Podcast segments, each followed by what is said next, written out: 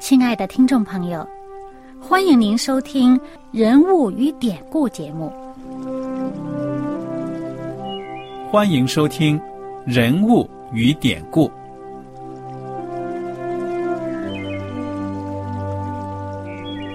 听众朋友们，当你读圣经的时候，不知道有没有过这样的想法：生活在几千年前的圣经人物，与我们这生活在二十一世纪的人有什么相关吗？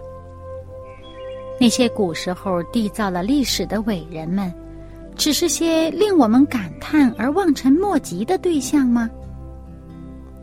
那些败坏了品德的小人和有负圣托的失败者，难道只是为了让我们嗤之以鼻吗？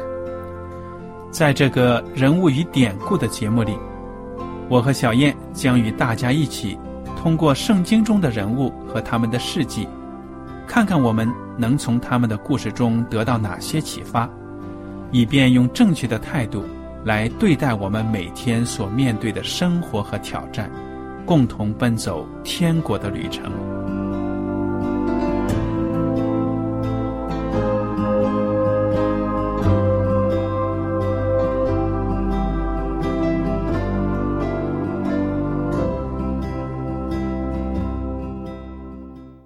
听众朋友们，你们好，我是艾德，我是小燕，大家好。很高兴呢，又能跟大家坐在一起来研究圣经当中的故事和人物。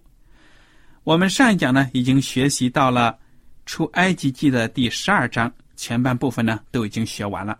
上帝在要领这个以色列人离开埃及之前呢，把他们在逾越节、除教节要做的事情，还有不能做的事情呢，讲得清清楚楚。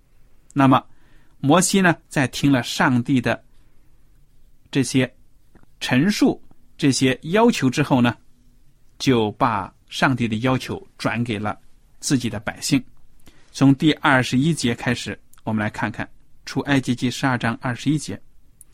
于是，摩西召了以色列的众长老来，对他们说：“接下来说的这些话呢，就是上帝对。”以色列人的指示了，我们读一遍就好了。你们要按着家口取出羊羔，把这逾越节的羊羔宰了，拿一把牛膝草，蘸着盆里的血，打在门楣上和左右的门框上。你们谁也不可出自己的房门，直到早晨，因为耶和华要巡行击杀埃及人。他看见血在门楣上和左右的门框上，就必越过那门。不容灭命的进你们的房屋击杀你们，这里你们要守着，作为你们和你们子孙永远的定力。日后你们到了耶和华按着所应许赐给你们的那地，就要守这里。你们的儿女问你们说：“行这里是什么意思？”你们就说：“这是献给耶和华逾越节的祭。当以色列人在埃及的时候，他击杀埃及人。”越过以色列人的房屋，救了我们各家。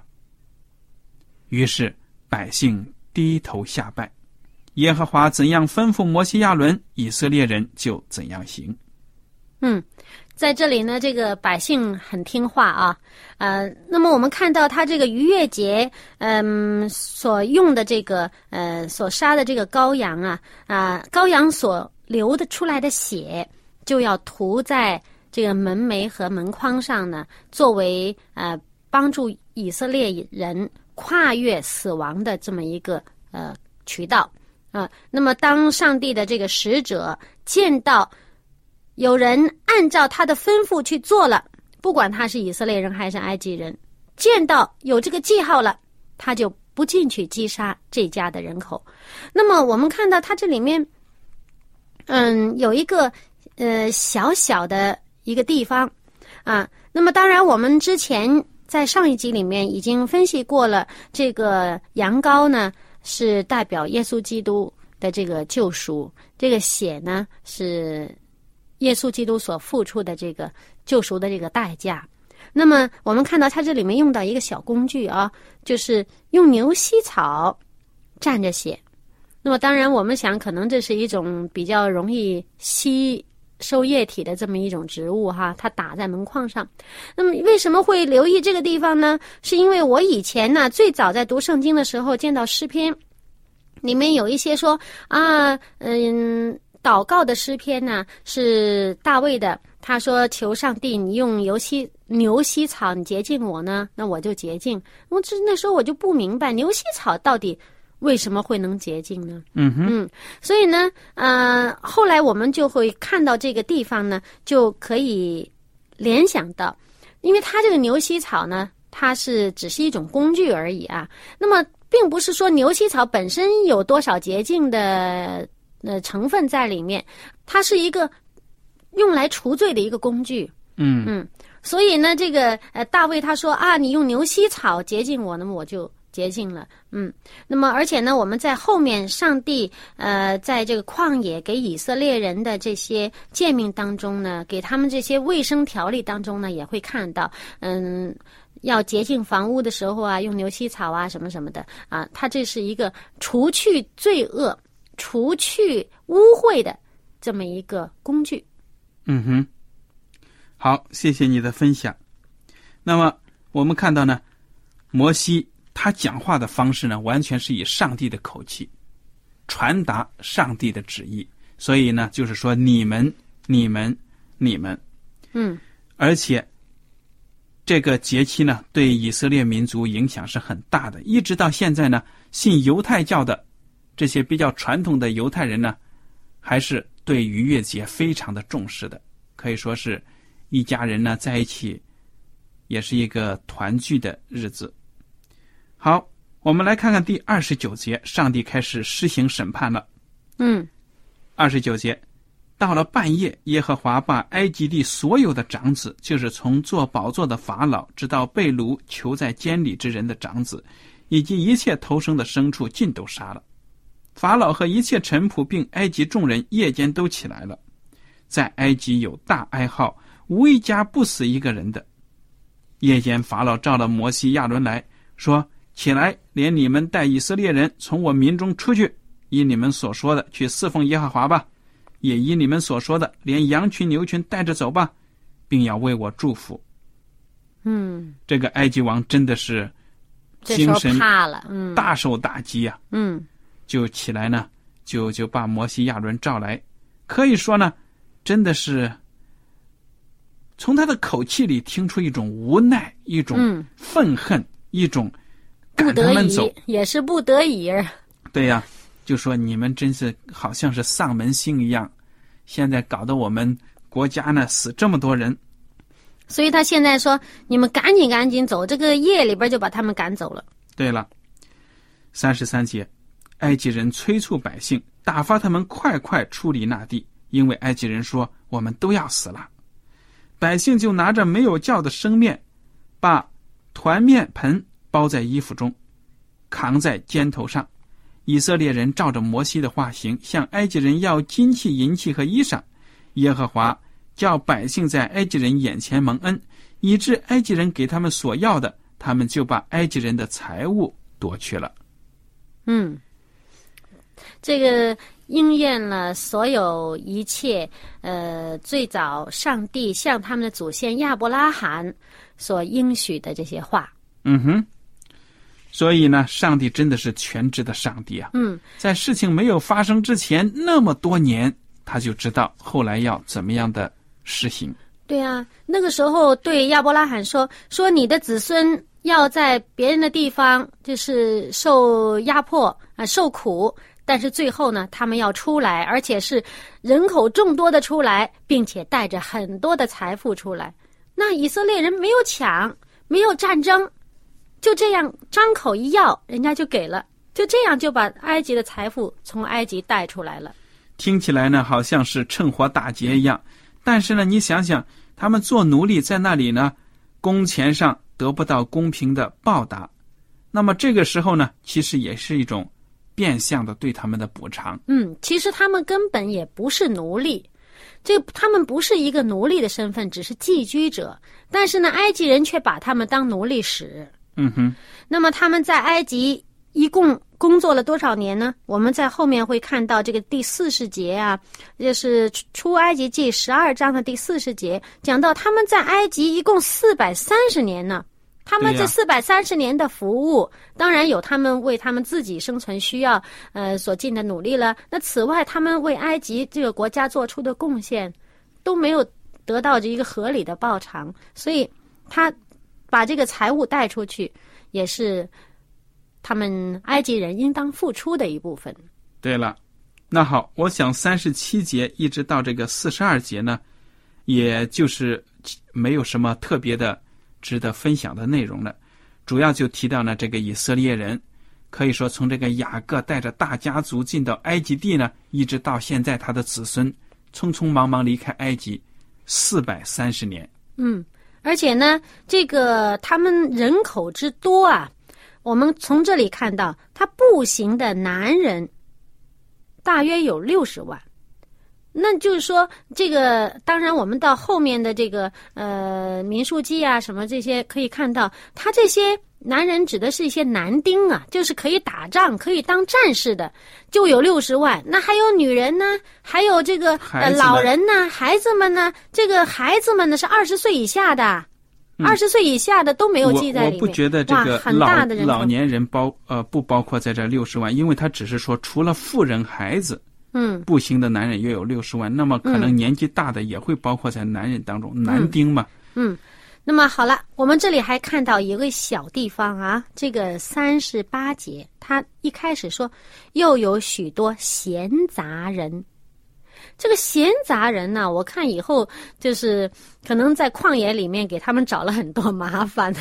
对呀，这 些这些闲杂人是哪些人呢？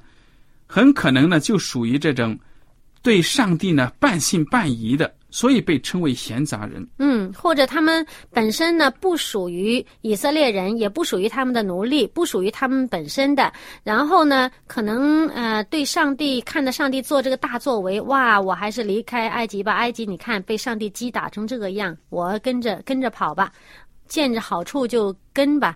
哎，可能有这么一些人。对呀，所以在后来这个旅程当中发牢骚最多的，动不动说闲话。挑起这个大家不满的就是这些人。嗯，很可能由他们引起，但是最终还是以色列人跟随了他们的话呢，就造成自己的这个恶果。嗯哼，好，我们接着来看看这个第三四十三节开始呢，逾越节的一些条例，上帝呢还有一些吩咐，我们看到呢，其中也含有属灵的含义的。嗯，我们来读一下，四十三节。耶和华对摩西亚伦说：“逾越节的例是这样，外邦人都不可吃这羊羔，但个人用银子买的奴仆，即受了割礼就可以吃；寄居的和雇工人都不可吃。你看，说明哪些人不可以接受这个？其实呢，我们看到呢，这个外邦人，还有这个寄居的、雇工的，为什么呢？”最重要的一点就是他们没有受隔离，对，没有接受上帝。对，当我们看到后面这个四十八节的时候，就会知道了。当有外人也想这个成为呃上帝这个子民的一部分，而且愿意也守这个逾越节的时候呢，他们有一个条件，就是男子必须要受割礼。嗯，他只要一受了割礼，而且愿意。来遵守上帝的这些规规定，那他们呢就可以跟以色列人一样，呃，享受逾越节的这个嗯食物。对呀，我想这个要求呢是不过分的，合情合理的。那么好，我们这在这一点呢就讲这么些。啊，第四十六节呢讲到，应当在一个房子里吃，不可把一点肉从房子里带到外头去，羊羔的骨头一根也不可折断。这是说明呢，在上帝的大家庭里，在上帝的这个指定的地方呢，完完全全的接受耶稣基督，对不对呀？嗯，这里呢有一个分别出来的这么一个含义了，就是因为。嗯，在这个一个房间里面，而这个房子呢是用逾越节这个羔羊的血涂过的。那么这个房子呢，就是蒙保守，它是分别出来与外面的不一样的。那么再看这个羊羔的骨头，一根儿也不可折断，这个是一个预表这个耶稣基督他的这个嗯，这个当他死的时候呢，也是骨头都没有断，而且这个圣经里面身子是完全的。嗯对，嗯哎，我还想到这个，应当在一个房子里吃，不可把一点肉从房子里带到外头去，会不会也表明有些人呢，会不会吃的时候偷偷摸摸的想多吃点带到外面去啃啊什么的？嗯，上帝不允不允许，要大家要坦诚的在一起呢？我也不知道，这就是我的一点一个联念头。啊 好，四十七节，以色列全会众都要守这里。若有外人寄居在你们中间，愿向耶和华守逾越节，他所有的男子勿要受割礼，然后才容他前来遵守。他也就像本地人一样，但未受割礼的都不可吃这羊羔。本地人和寄居在你们中间的外人同归一例。所以你看到的这个割礼呢，是进入耶和华的大家庭的一个必要的手续。当然，这是指的旧约的时候了。嗯，那当时呢，这个是在他们身体上的一个记号。这个记号是什么含义呢？就是表示你愿意守上帝的圣约。嗯哼，那么本身这个是最早上帝向亚伯拉罕来让他这样做的。他和他的子孙，不管是家里的还是自己嫡传的这个子这个子孙有血统的，还是没有血统的这个奴隶，通通的只要是属于他的男丁，通通的都要受割礼。这是表示他和他的子孙、他的种族、他的整个一个民族、他的这个国家，都是就是等于说一个誓言吧，就是要守上帝的圣约。嗯，那么换句话说，到了我们现在的新约的基督徒的时代呢，我们的要求入门的要求是什么呢？嗯，就是心里边的割礼，这个在使徒里面，使徒在他们的书信当中写到了。你你是身体上这个说这个以以色列人说你是身体上受了割礼，但是你们的心，你们的心灵没有受割礼。那我们现在不是受割礼了，是受洗。那在这个使使徒的书信里面也讲到了，你这个心灵要受洗。对呀，所以这个洗礼呢，也是一个外在的表现。当然了，你如果愿意加入上帝的教会，甘心情愿的，那么通过这样的一种愿望的表达呢，那就是外在的表现，就是接受洗礼。嗯，这是一个记号吧？嗯哼，好了，我们看到上帝为信他的百姓呢提供了救恩。那么第五十节说，耶和华怎样吩咐摩西亚伦，以色列众人就怎样行了。正当那日，耶和华将以色列人按着他们的军队从埃及地领出来。十三章开始讲到奉献头生的。耶和华小谕摩西说：“以色列中凡头生的，无论是人是牲畜，都是我的，要分别为圣归我。嗯，这个也是预表。那么像这个，嗯，上帝的圣子耶稣基督，他说耶稣是我的长子，而且他在这个呃，我们之前这个出埃及记，呃，摩西去向法老要求把这个以色列人带出来的时候呢，上帝也是对他们说：“说以色列是我的长子。对了，嗯，那么大家要注意一点呢，就是说，在以色列的文化当中，长子呢，逐渐的变成一种属灵的含义，就是说呢，最宝贵的。他是一个属灵上的，他是一个祭司。”对呀，啊，他是把他整个家庭这个人的属灵上面的一个领头的，要而且意思就是说呢敬拜上帝的。现在要求就是说呢，把你最宝贵的献给我，这是嗯上帝的要求。那么，不管是人头生的长子，还是家里的牲口生的头胎，都是属上帝的，而且这个头胎都指的是男的、雄性的，公的、雄性的，嗯因为呢，这是有属灵的含义的。嗯我们看到三位一体的上帝，他的出现呢，在圣经当中呢，他这个在语言的表达上、性别上表达的呢，就是男的、雄性的。所以呢，我想这里面呢有这方面的含义，并不是说歧视女性啊什么的。如果上帝要是搞性别主义、大男人主义的话，他也不必要再造女人了，对不对？嗯嗯如果他根本都瞧不起，为什么要造有男有女呢？嗯所以，我们看到上帝要我们把最宝贵的献给他。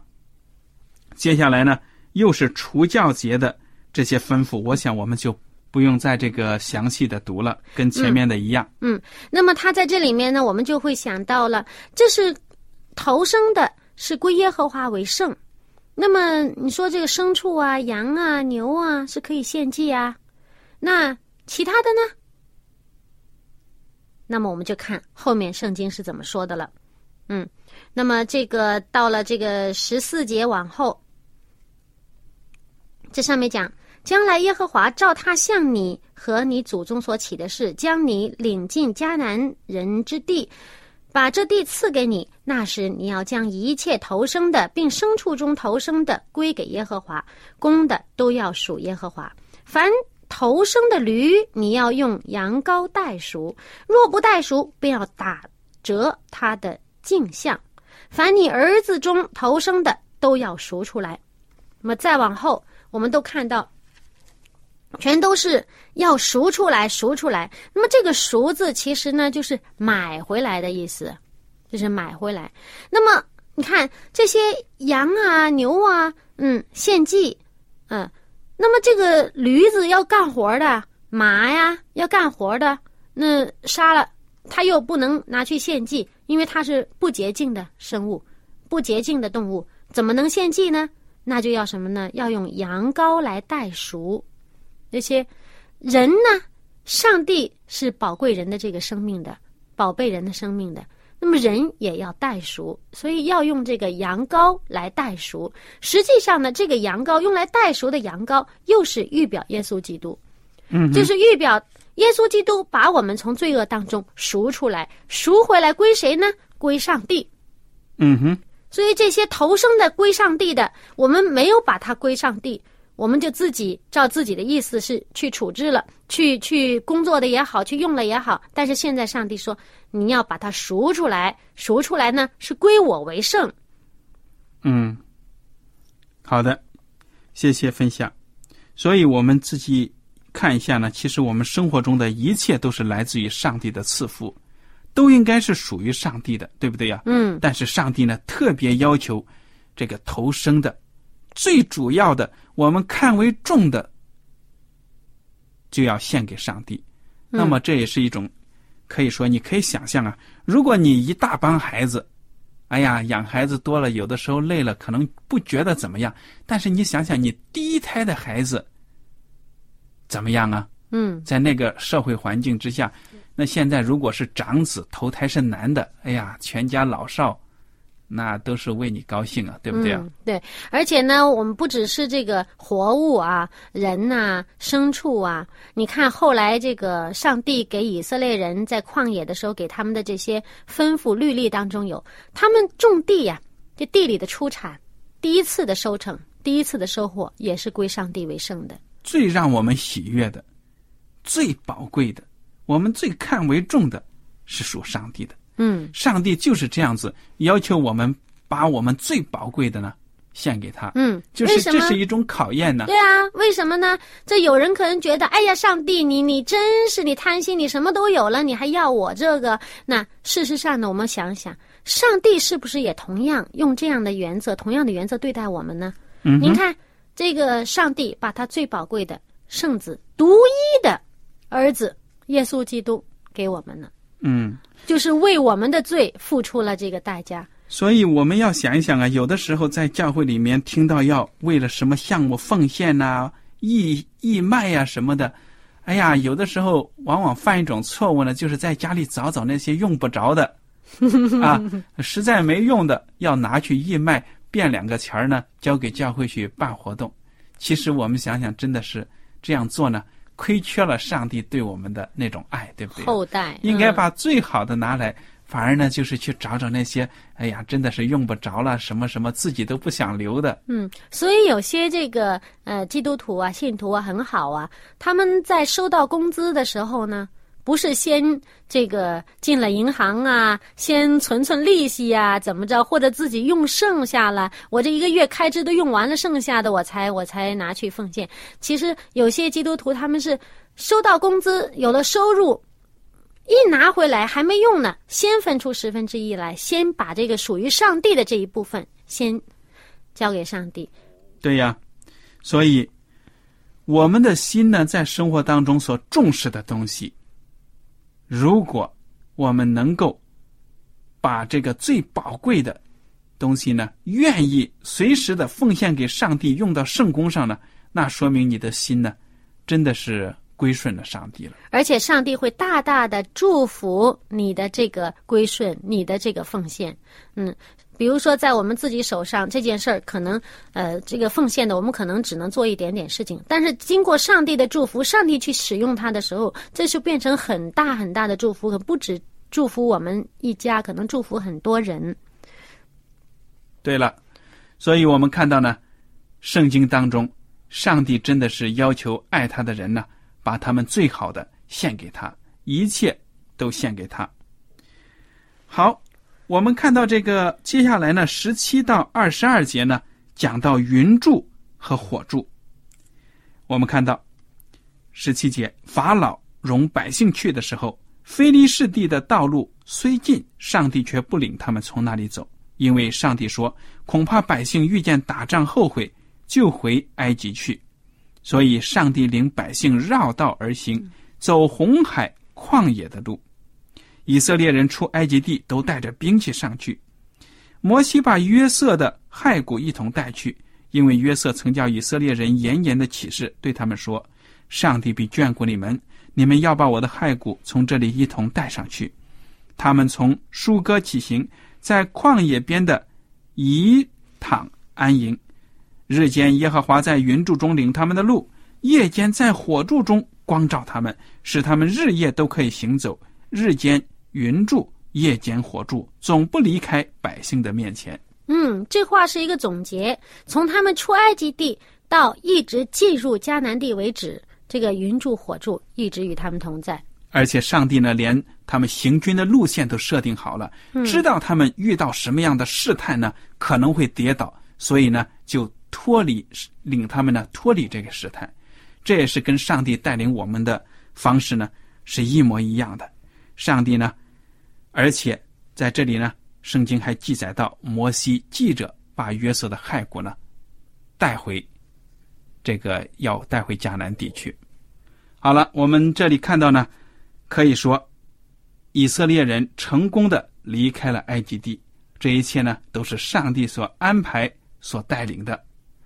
今天的时间呢，到此就结束了。如果大家听了故事之后有什么想法，可以写信给我们呢。艾德和小燕呢，非常感谢您今天的收听，愿上帝赐福你们。我们下次节目呢，再见。再见。喜欢今天的节目吗？若是您错过了精彩的部分，想再听一次，可以在网上重温。我们的网址是。x i w a n g r a d i o，希望 Radio，或是找旺福村也可以找到。记得把好东西介绍给您的朋友，与他一起收听。